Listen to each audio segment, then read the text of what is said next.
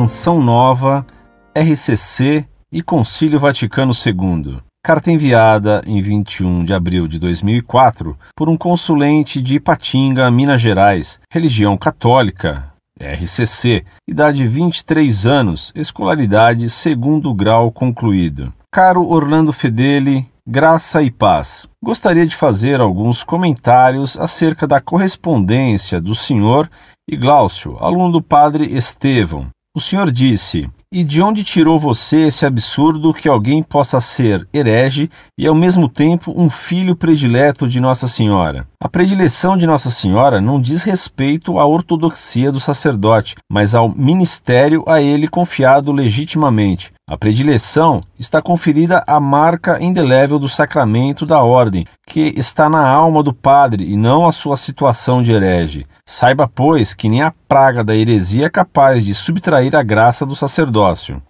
O Senhor diz também: querer aproveitar algo de movimentos doutrinários, heréticos ou influenciados pela heresia é como querer aproveitar a visita de um ladrão e aproveitar de seu roubo.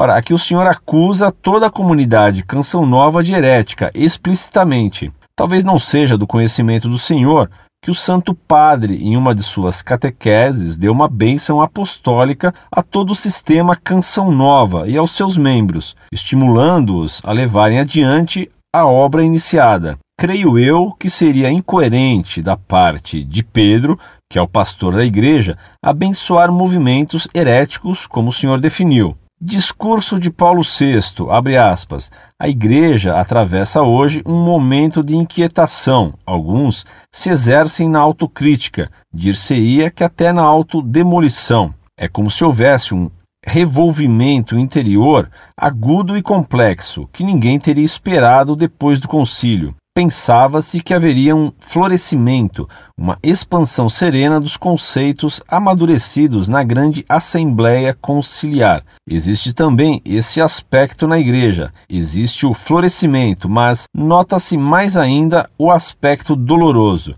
A Igreja é golpeada também por quem faz parte dela.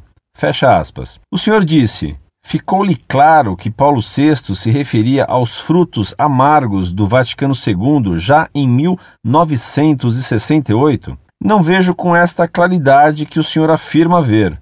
Parece-me que o senhor aceita a hipótese de que a Igreja possa ensinar erros, o que confere o dogma da infalibilidade papal acerca de moral e fé é o fato provado que nenhum Papa contradiz outro a esse respeito. Porém, o senhor cita Pio X, como se ele, antes mesmo do acontecimento do Concílio Vaticano II, já o condenasse. Paulo VI faz referência aos erros de interpretação do que foi proposto no Concílio Vaticano II e não ao conteúdo dele.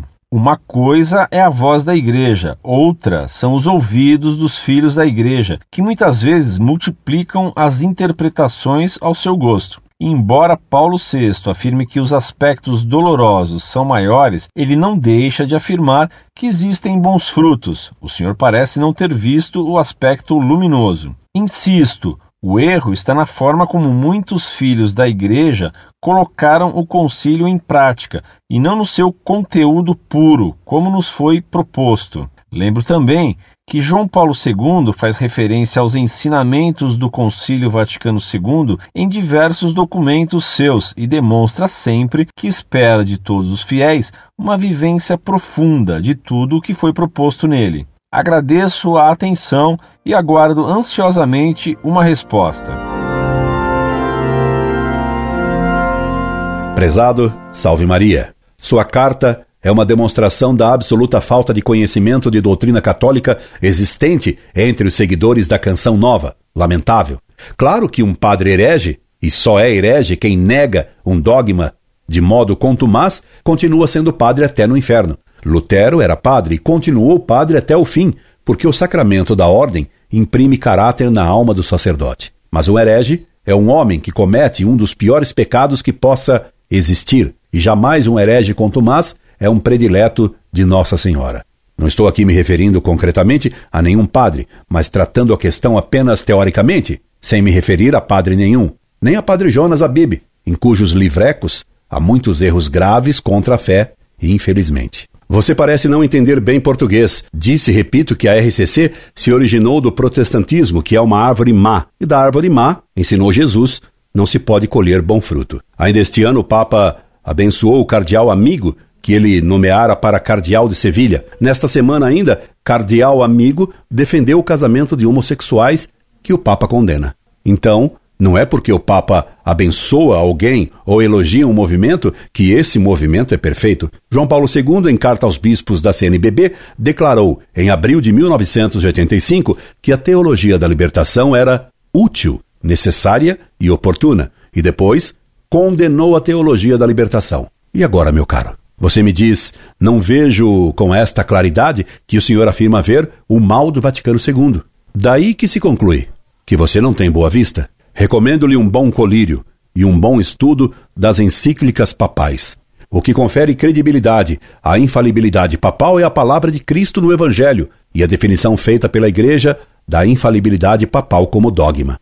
O fato de que nenhum papa jamais ensinou um erro quando falou como papa só comprova a posteriori a verdade do dogma, mas a infalibilidade da Igreja se exerce só nos documentos em que ela mesma declara que usou da infalibilidade. Paulo VI declarou que o Concílio Vaticano II não se exprimiu infalivelmente. Não adianta então você declarar o Concílio Vaticano II infalível por duas razões. Primeiro, o Vaticano II foi um concílio pastoral e não infalível. Segundo, você não tem poder nenhum para declarar o Vaticano II infalível contra o que decidiram João XXIII e Paulo VI.